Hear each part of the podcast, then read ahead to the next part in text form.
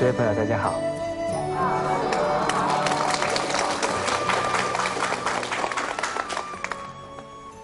很多朋友啊，他会问我，他说：“蔡老师啊，你累不累？”在这几个月当中，有很多的老师啊，他跟着我们到各地去演讲，他都会看到我我的身体啊，越讲啊越有精神，所以很多担心是怎么样，是不必要的。那我也跟这些朋友讲，我说人哦，不怕身累。就怕心累，身累哈，躺下去七个小时以后，又是生龙啊，活虎。但是心累，很多事知道很重要，应该去做，可是啊，却没有能力去做的时候，我那时候的心呐，是很辛苦的，很煎熬。所以，当我们能够啊尽心尽力去做重要的事情，事实上内心是怎么样？很宽慰的。所以在我记得在高中时代曾经读过孟子的一篇文章，啊，里面提到天将降大任于斯人也，必先苦其心志，劳其筋骨，饿其体肤。空乏其身，行拂乱其所为。为什么？所以动心忍性，增益其所不能。我在高中时代读这篇文章，有什么心得？绝对不要当圣贤人，会累死，还要动心忍性，还要。饿其体肤，啊，所以那时候呢，老师又没有把这一些气节啊跟我们讲，啊，所以我们一文解字，绝对不要往君子圣贤走。但是后来，真正去弘扬中国文化，突然对这一句教诲啊有不同的感受，所以我批了一个横批。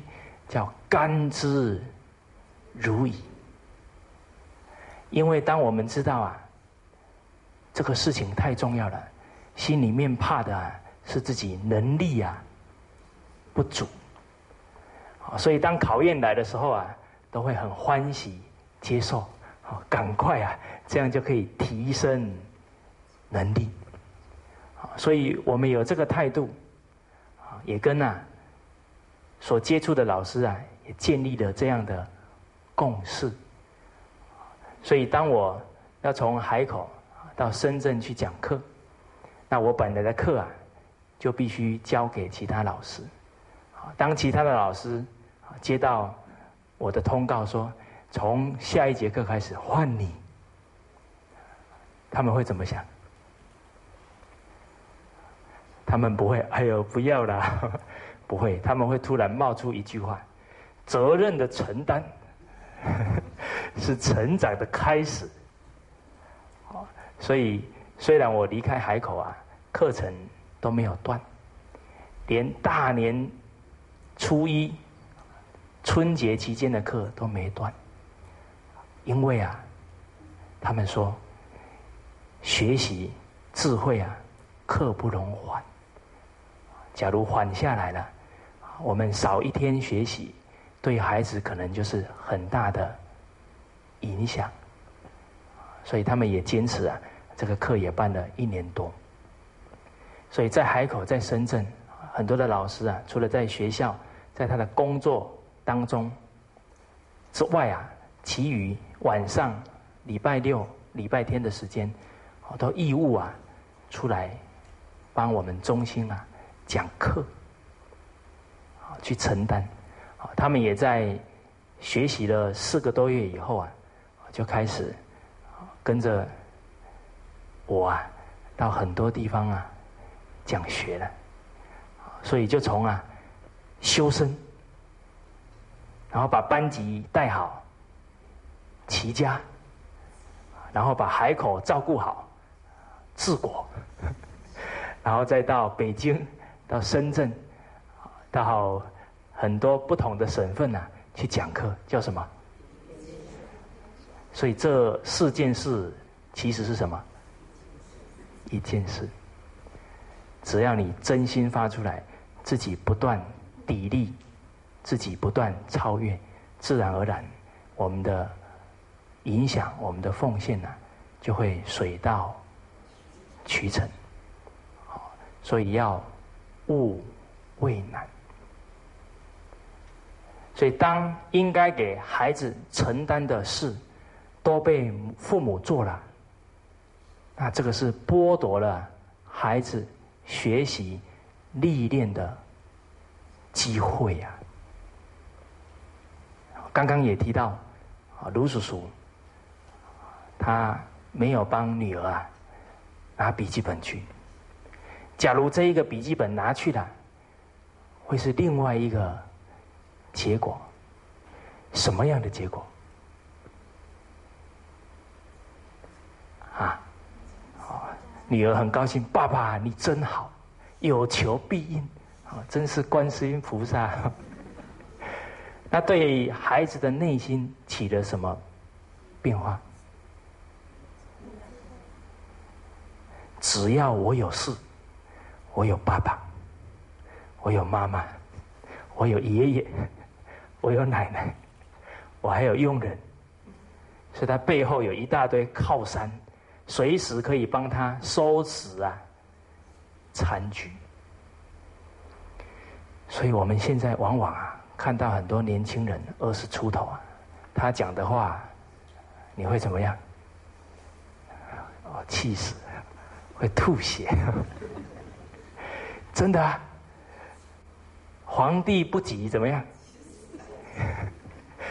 所有父母亲友帮他忙得要死，他都觉得。不关紧要，我在海口就有遇到，哦，父母都帮他透过很多关系找了工作，他还要去不去说，好吧，就看你的面子，去试试看。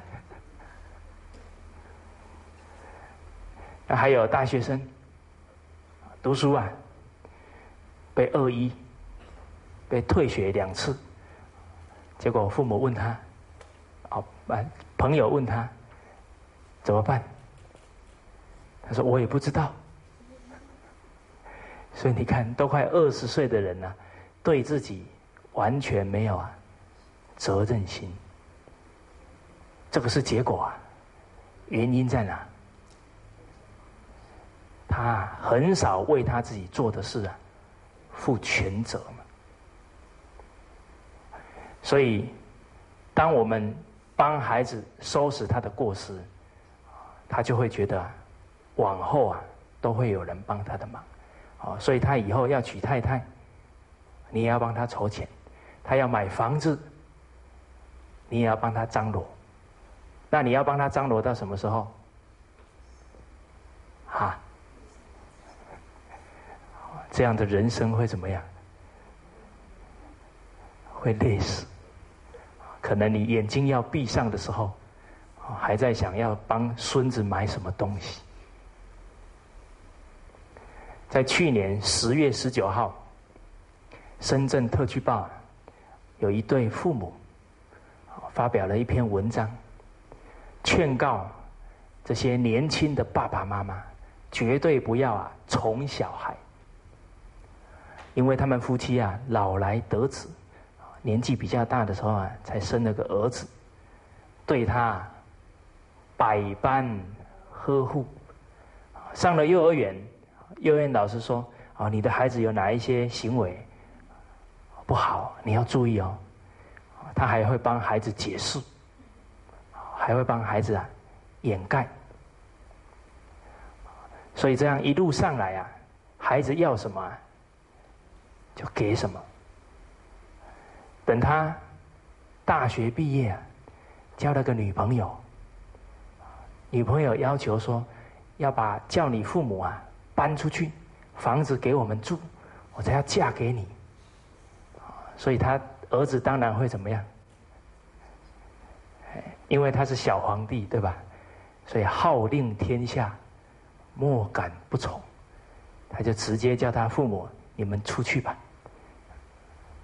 所以他的父母已经感受到啊严重性，所以呢，希望啊透过他切身的痛苦啊，能够劝告更多的父母，绝对不要啊宠爱孩子，溺爱了孩子。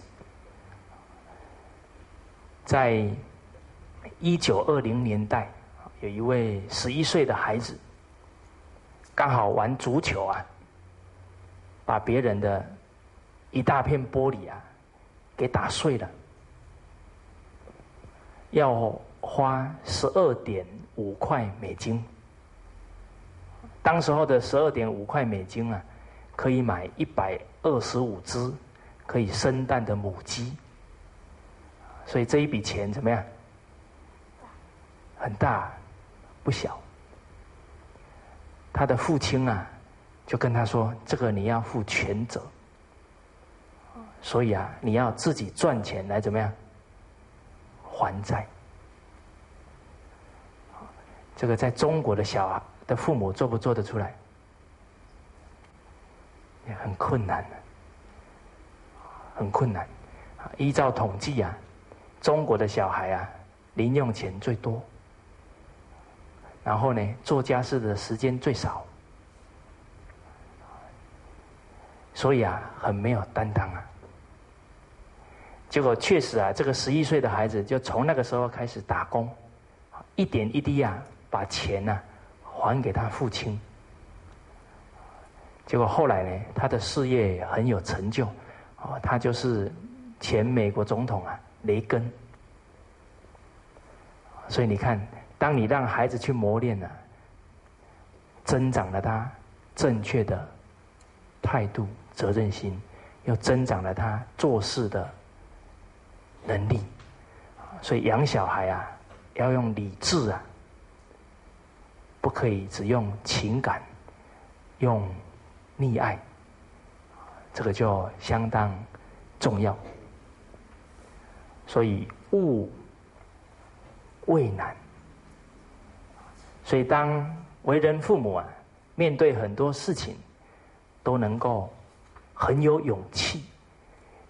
你这样的态度啊，一定会影响你的小孩。那现在，我们俗话也常讲啊，“家家有本”哎，难念的经，你们念通了没有？所以现在离婚率啊很严重，啊，婚姻走向离婚呐，对自己还有对小孩啊，可能都是一个伤害。啊，所以面对人生啊，面对婚姻当中的挫折啊，我们也要勇于啊去克服。那刚好我在海口，有一天呢。啊要去上课，在途中啊，有一位朋友打电话给我，他说：“我的同事啊，他先生呢有外遇，该怎么办？”诸位朋友，你有没有接过这种电话？结果我一个没有结婚的人接到了，虽然没结婚哈，但是。解决人生问题的答案呢，保证在经典之中。所以当场呢，我就开始呢跟他说：“我说，行有不得啊，反求诸己。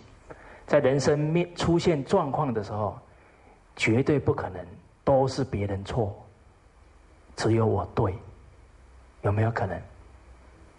不可能，因为一个巴掌啊，拍不响。所以，当 夫妻面临这样的问题，我们头一个念头啊，要先想到我啊，错在哪里？当然了，这一个念头不容易啊。可是只要我们不转到这个念头来，你的心呐，绝对啊平息不下来。好，当我们处处只想着对方哪里不对，对方哪里又错，一定是情绪翻腾，很有可能会意气啊用事，会把事情啊搞得越来越糟。所以我接着就说了，比方说啊，对方错七八分，我们错一两分，也要啊静下来，先想我这一两分错在哪，进而啊把它改过来。这是第一个重要态度，行有不得啊，反求诸己。那接着我就跟他说，说家火不烧啊。野火不起啊！诸位朋友，家火什么火啊？冲突啊！不宽恕、不包容，就是火了。家里不先出状况啊，外面的火能不能烧进来？烧不进来啊！所以呢，绝对不要去怪另外那个人，一定是啊，我们自己先有过失。所以不要再把情绪呢。又气到另外一个人身上去了，这是第二个重要态度。第三个呢，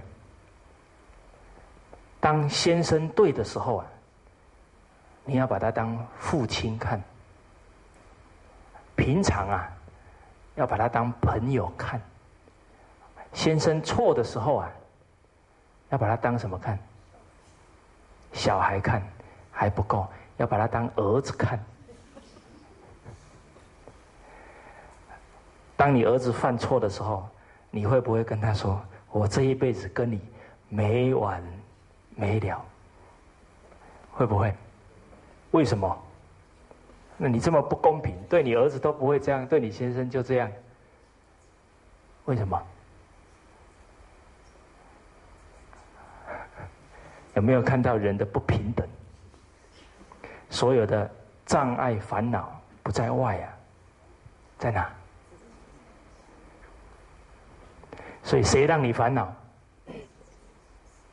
打一个比喻，今天你走在路上，突然有一个陌生人走过来，给你一巴掌，啪！你还没回过神来，他已经跑了。哦，你在那里摸着你的脸，哇，怎么这么衰？啊，算了算了，你就走了。突然那一天回家，祸不单行，刚好你先生喝了一点点酒。回来呢，看到你，啪，同样是一巴掌，结果一不一样。我跟你，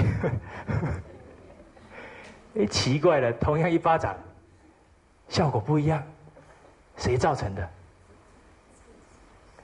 苦都是啊，自找的。因为啊，我们的心呐，不够宽容。没有从对方的角度看，所以都是用好恶啊，在解决事情啊。自己所好的呢，什么都可以；自己不高兴的呢，就都不行。所以就这造成自己啊很多心理上烦恼障碍。所以很多人就说了，他都这么大了，连这一点做人的道理都不懂。他都这么大了，哪里大？身体大，是不是？对啊，活了三十几岁、四十几岁嘛，身体大不代表什么？智慧长啊！你说他应该懂啊，他就是应该没懂啊。有没有人教过他夫夫妇之道？诸位朋友，你念书念了十多年，有没有看过一篇夫妇相处之道？哪一篇文章？哎，夫妇相处对人生重不重要？重要啊！五伦只要夫妇伦正啊，其他轮智正啊。那你看这么重要的东西没教，所以我跟一位长者聊天呢，他就说：“他说我们教育啊，什么都教了，就缺一个东西，缺什么？你们不知道？缺德啊，是吧？什么都有，真的，跳舞、唱歌，通通都有。”就最缺这个东西，最缺如何与人啊相处。所以你先生是受害者啊，我们有责任怎么样帮助他？人非圣贤，孰能无过啊？所以你也要把他当儿子看，你马上就很能怎么样包容他。也由于你有这样的态度啊，他才知道迷途之返呐。因为外面都是逢场作戏，都是虚妄的。人往往啊，要犯了错啊，才知道什么是真的。所以外面第三者绝不可能是一个好女人呐，好的女人绝不可能怎么样。破坏别人的家庭，因为这个先生的定功不够啊，也容易被花言巧语骗了。好，杨老师他从事读经教育啊，差不多十年左右的时间，除了教小孩啊，他往往教读经、教书法，教到十点多啊，小孩都回去了。换谁上课？大人上课啊！因为很多家庭问题啊，这些妇女啊，都找不到方法，很痛苦。所以杨老师常跟我讲啊，女人真不容易，所以要多关爱她们。所以很多家长有家里的问题、教育问题啊，都会来问杨老师，杨老师也会啊尽心尽力啊帮助他们。啊，所以。杨老师常常啊回到家里都是半夜一点多啊，所以他都穿大衣，然后呢衣服里面都放一只雨伞，以备什么？哎，半夜比较危险，所以要全副武装，然后要包起来，让人家看不清楚他是男的 还是女的。从这么一个小小的动作啊，可以看得出来，在杨老师的。价值观当中，什么摆第一位啊？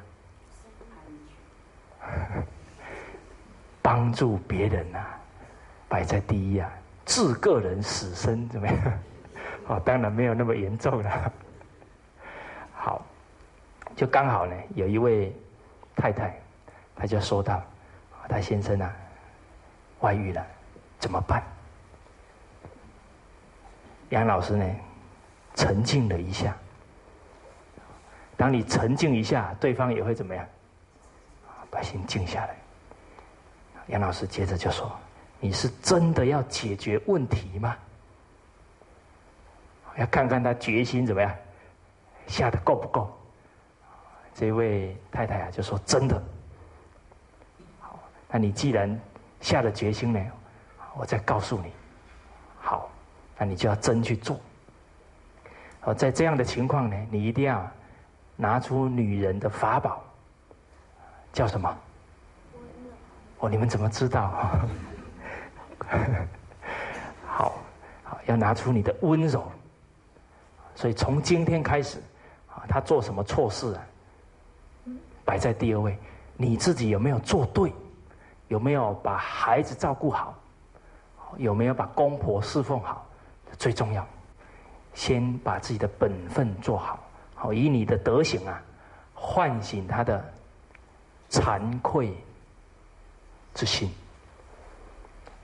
所以隔天呢，这位女士呢，也穿的呢整整齐齐，可不可以穿的邋邋遢遢？很多男人是被女人吓出去的。好，我们还是端庄。他就打扮的很端庄，然后把孩子的成绩啊，把孩子的这些功课啊都打理好，啊，该睡觉的时候呢，也都去睡觉了。他就坐在那里等先生回来，看着一秒一秒一秒的时间过去了，十一点多了，十二点多了，突然在这个时候体会到一句道理，叫一切法。得成于什么？忍！假如这个时候你火气都上来了，可能就前功尽弃了。所以他继续等，一点多听到开门的声音进来了，怎么办？这一位太太马上跑过去呢，笑得很灿烂啊，双手呢就把他先生的公事包拿起来，哎呀，真辛苦，现在才回来。哎呀，你一定肚子饿了，我去帮你煮碗面，啊，就进去了煮面。他的先生神魂未定，不知道出了什么事。结果他就从那一天开始啊，每天都等他先生回家。诸位朋友，这一位先生虽然出轨了，最起码还有一点好啊，还知道什么？还有一点羞耻心呐，所以后来呢，过了差不多一两个月的时间呢，有一天呢，他先生回来的特别早，结果一进门呢，话还没讲，就跪下去，他就说：“你饶了我吧，我都跟你招了。”啊，他先生说：“这这一段时间啊，我受到良心的煎熬，我都快撑不下去了啊。”好，所以要化解啊人生的挫折、人生的困境啊，要用什么？还是要用诚心呢？还是要用德行，才可以做得到？好所以，不管人生面临什么样的挑战，我们一定要升起勿畏难，也要升起孟子说的“天将降大任于是人也”。好，好，也要升起责任的承担。我快讲不下去了。我们当老师就是有这个坏习惯，常常要什么？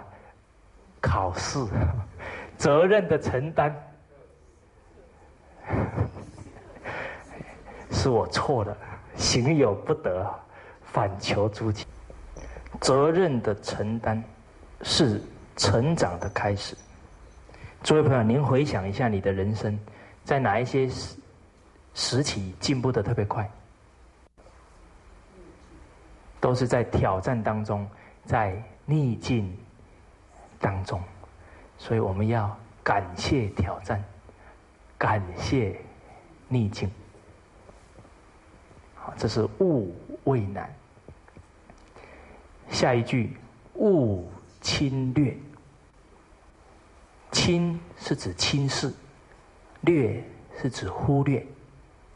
当我们对某些事情很轻视、忽略，那心呐已经失去了。恭敬了，已经失去了谨慎。那我们在哪一些事情当中容易忽略啊？容易轻视啊？比方说，我们今天要送别人东西，纵使是送别人东西呀，我们也要保持啊恭敬。古代啊。有一篇文章写到，有一个人呢，看到很多人挨饿啊，就拿着食物要去给他们吃，结果他就随口就说：“来来来，来吃吧。”结果那一位饥饿的人呢，他说：“不食嗟来之食啊！你这样的态度啊，根本不把我当什么，当人呢？”所以他宁可饿死，也不吃。所以我们的态度啊，会影响到别人的感受。所以今天，纵使我们布施，我们施予啊，也不要忘失我们的恭敬，我们的谨慎。其实啊，是对方在让我们什么种福田呢？让我们积以阴德。我们要感谢他们，就好像呢，我在海口啊讲了一百多场演讲，有一些老婆婆啊，七十几岁了，还常常来听我讲课，我都很怀疑她到底听懂不懂，因为啊，他们只会讲海南话，但是很奇怪呢，我看她坐在下面，常常也在那里笑。那很多人呢，他会觉得说：“哦，我们讲的东西啊，有利益到这些人。”我就跟所有讲课的老师说啊：“我说啊，每一位在底下听课的人呐，我们都要感谢他，都是他在成就我们。因为诸位朋友的眼神呐，都非常慈爱，都非常仁慈。”假如你们坐在底下呢，脸色很难看，我可能就怎么样，讲不下去了。所以就是有这么多人呢，给我们机会，我们才得以啊成长。所以讲课的人、讲经的人，也要处处感谢，处处谦卑啊。这样，纵使我们是失语啊，也不忘。守好我们这一颗心，不然当心不恭敬啊，共高我慢了，道业也怎么样，也就毁了。好，在食物方面，甚至于在财务方面，啊，比方说我们要捐衣服给别人，送衣服给别人，我能不能拿出来？那很脏就拿给人家，所以送别人东西啊要有诚意，先把它怎么样洗干净。我记得呢，我要把我一台车子啊送给朋友，我的父亲啊就跟我交代，送别人东西啊，一定要让人家接的怎么样，欢欢喜喜。但是我们一般人会忽略哦，会想说，我送他呢，他应该要知足了，是不是？啊，所以往往这一念轻视忽略啊，可能你本来是好心要送他东西哦，可是因为啊这个东西出了很多状况啊，到时候接收的人也会啊心里啊不舒服。所以我听了我父亲的教诲啊，我就开始把它巡视一下。后来发现啊，这个离合器啊，已经开了十多年了，不好开了。啊重在送给他，我是已经开了好几年，才能够征服这个什么离合器啊。到时候他一开啊，那么难开，本来是一件好事啊，到最后可能让他生了很多啊烦恼。然后又要去修理，还花一大堆钱，他在经济上已经困难了，所以我们要处处啊替人着想，纵使在送别人东西啊，也都要顾虑他的感受，所以都修整好了啊，把车送给他，他开了一两个礼拜啊，打电话给我，说这个车虽然十多年了，但是怎么样，很好开。后来过没多久，我这个朋友啊就生小孩了。那你生了小孩，假如骑个摩托车怎么样？很危险。我这个朋友啊，就是跟我已经二十年的交情了，就是他把他女朋友的老师啊介绍给我的。所以你看，人与人之间这么好的缘呐，会越来啊越殊胜。只要我们用心啊去经营，用心去付出。比方说，朋友到家里来做客了，那我们也要勿侵略，要先啊设想到，他假如来我们家。可能需要哪一些啊？日常用品，纵使他有带呀，我们也要怎么样？准备一份。好，因为人难免啊，会忘东忘西，到时候忘了带一条毛巾呢，又不好意思跟你要。这个时候啊，可能身体没擦干净了，衣服就穿了，说不定就感冒了。所以，当我们处处能替朋友设想，让他宾至如归啊，相信你们这一段情谊啊，会越沉越香。所以我在澳洲啊，曾经担任一个职务啊，叫做寝室长啊，寝室管一个寝室的生活用品啊。所以也常常啊，到厕所去看看，好卫生纸啊够不够？然后呢，天气变化呢，啊，巡视一下棉被啊够不够？我们每一点点的谨慎付出，绝对都会让朋友啊内心很温暖、很欢喜。所以在十一住行方面。我们也要啊，尽心尽力啊，去付出，去关怀。这个是勿侵略。那在教育方孩子方面呢？比方说，我们叫孩子拖地，那他拖好以后，应该啊要做哪一个动作？孩子可能有一个心理啊，你叫我做，我做就是交代一下，我还要赶快啊去看我的卡通，有没有这个可能？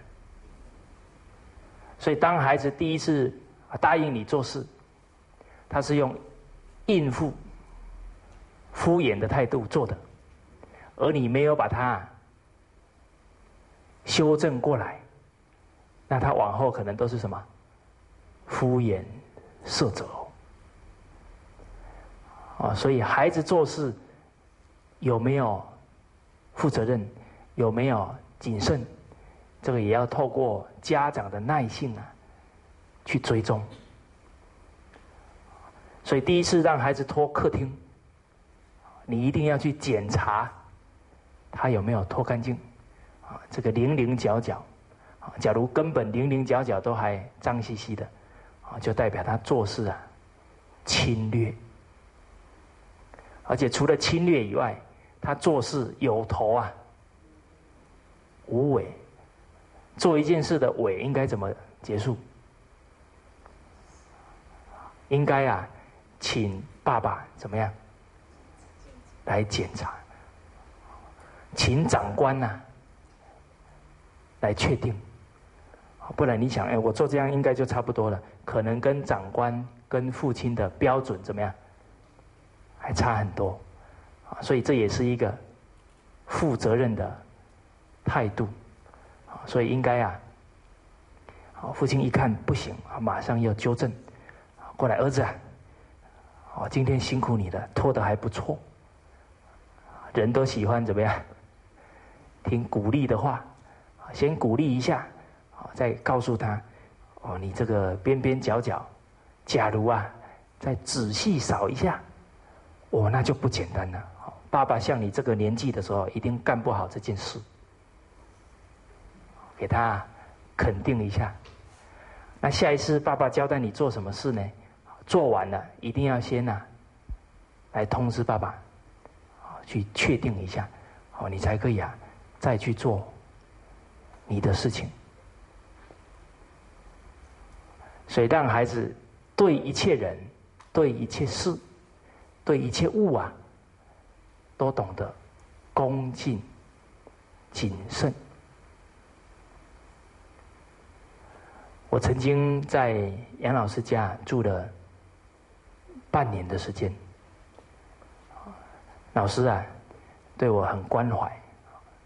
那他呢，很细腻，怕我在这一段时间呢没有钱花，所以呢，他就在啊冰箱的上面呢放了一个钱包，里面放一些钱。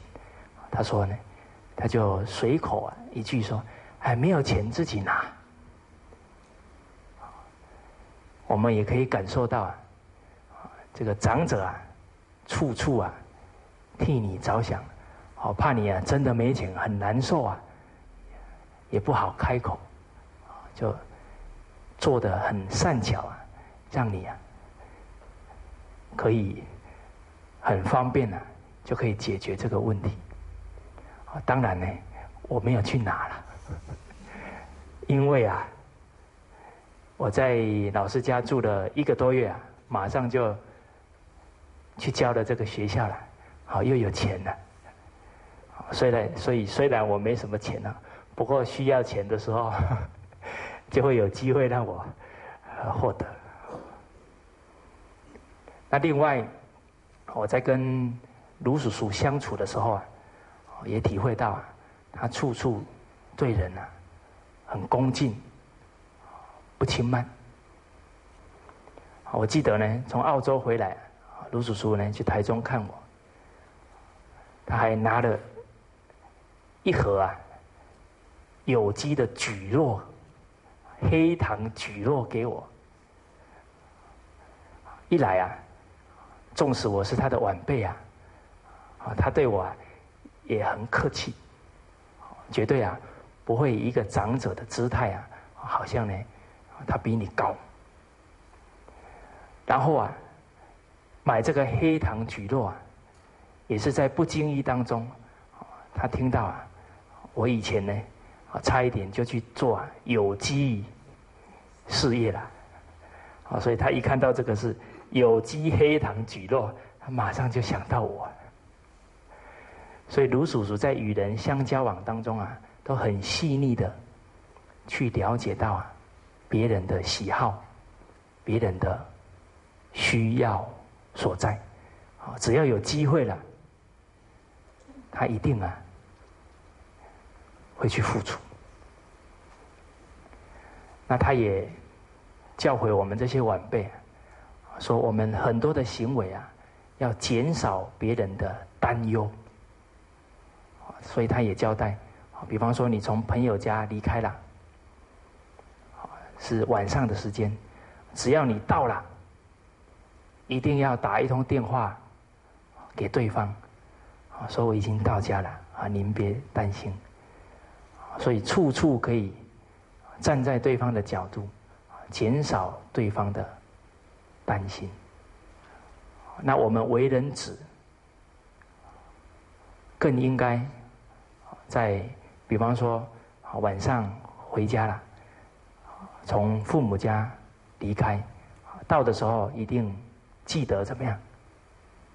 打一通电话给父母，给亲人，不要让他们呢多替我们担心。好，这一些小事啊，都要勿轻略。那我常常搭飞机，也常常跟杨老师一起搭。杨老师会有一个习惯，他在上飞机以前呢，一定要跟对方确认呢，飞机有没有正常飞，而且一定会算时间，比方说七点半到，他会抓二十分钟，或者抓四十分钟。假如是国际线呢，就会比较久，啊，国内线呢比较短，啊，他会请对方。在他比方说七点五十，有二十分钟的空档啊，再来接机，这样就能够让人家怎么样？不要等啊，太久。当我们处处替人着想，他人就处处啊替我们着想，所以勿侵略。好，接下来斗闹场，绝勿近；邪僻事，绝勿问。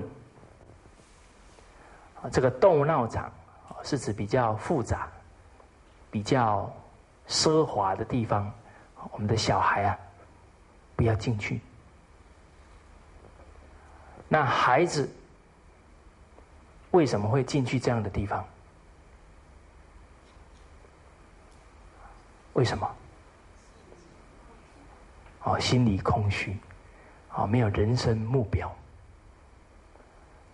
还有一个很重要的根本问题啊，他没有判断能力，哦，他不知道教什么样的人，哦，进什么样的环境，做什么样的事，才是对的，才是对他的人生啊有所帮助。那这个判断力从什么时候养成？所以很多的家长他会很紧张一件事，他会说啊，我很害怕我的孩子以后啊会交到坏朋友。诸位朋友，你有没有这个担忧？有没有？哦，有。那继续担忧有没有帮助？那没帮助啊！所以我们要啊思考，怎么样啊才能建立孩子的判断力？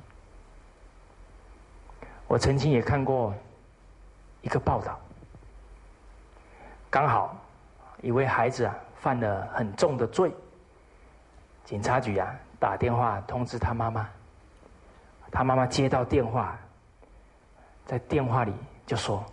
绝对不可能是我儿子，不可能，我儿子不可能干这种事。结果后来呢，到了警察局，还没进去啊，还在那里说，不可能，一定是同名啊，同姓的。结果等他打开门，看到坐在那里录录笔录的是谁？他儿子。结果他马上就说了：“都是被那一群朋友怎么样带坏的。”所以这一句话把责任推得一干二净，这样对不对？所以圣贤人教导我们：行有不得啊，反求诸己。假如我们没有这个态度啊，你人生犯了多多少过失啊，你完全不清楚，哦，那这个人生就真是活得太不值得了。所以我就跟很多朋友讲到，我说遇到好朋友跟坏朋友啊，跟他自己啊很有。关系，我们不能啊顺着自己的烦恼去思维，常常在那里担心，要顺着理智，顺着真理啊去面对。所以在《易经》里面呢，有提到“方以类聚啊，物以群分”。现在一般都讲成“人以类聚啊，啊物以类聚”。人以群分，好，原文是方以类聚，物以群分。那意思啊，就是善的人就会跟善的人在一起，好，恶的人就去吸引恶的朋友。所以，当我们的孩子非常善良，非常重德行，自然而然呢，招赶来的朋友就是好的。所以最重要的一点，要先长孩子的什么善心呢？我的侄儿外甥呢，他的母亲也三岁多就开始教他读《弟子规》，然后啊讲解《弟子规》给他了解。结果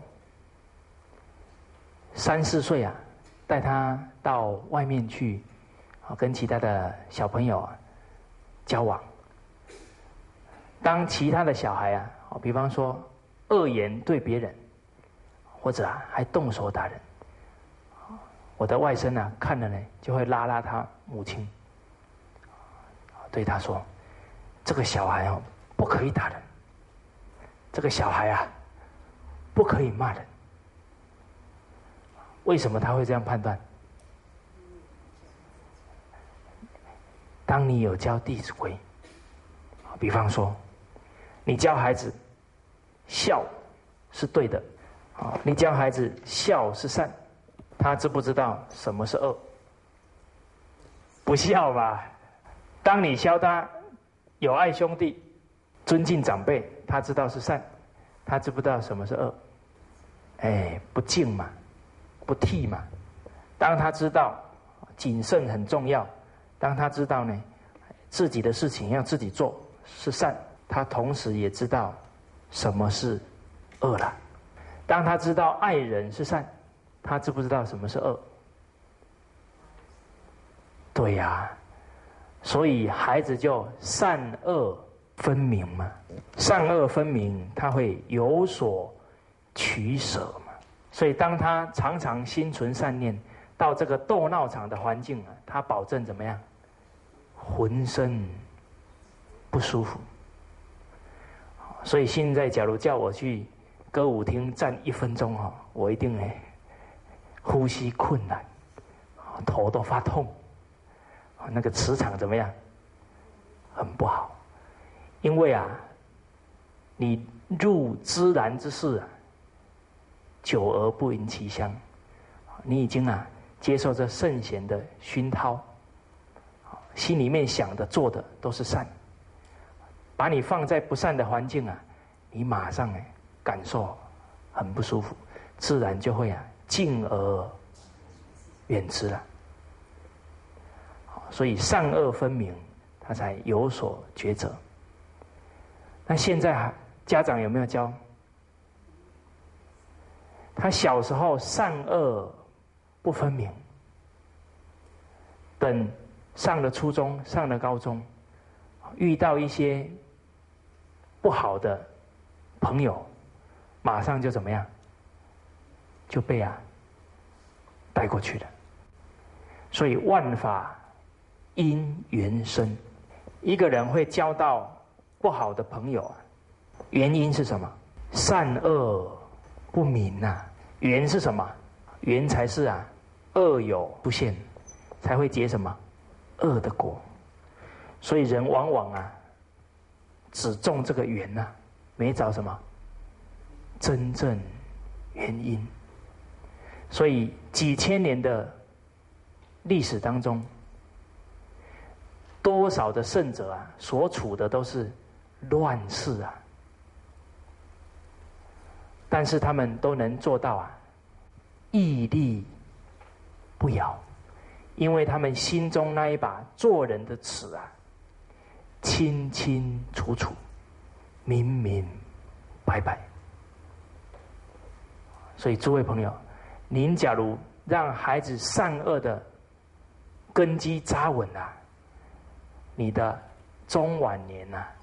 才能够啊，高枕无忧。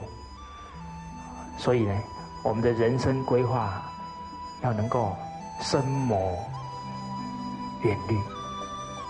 好，那这一节课呢，就上到这边，谢谢大家。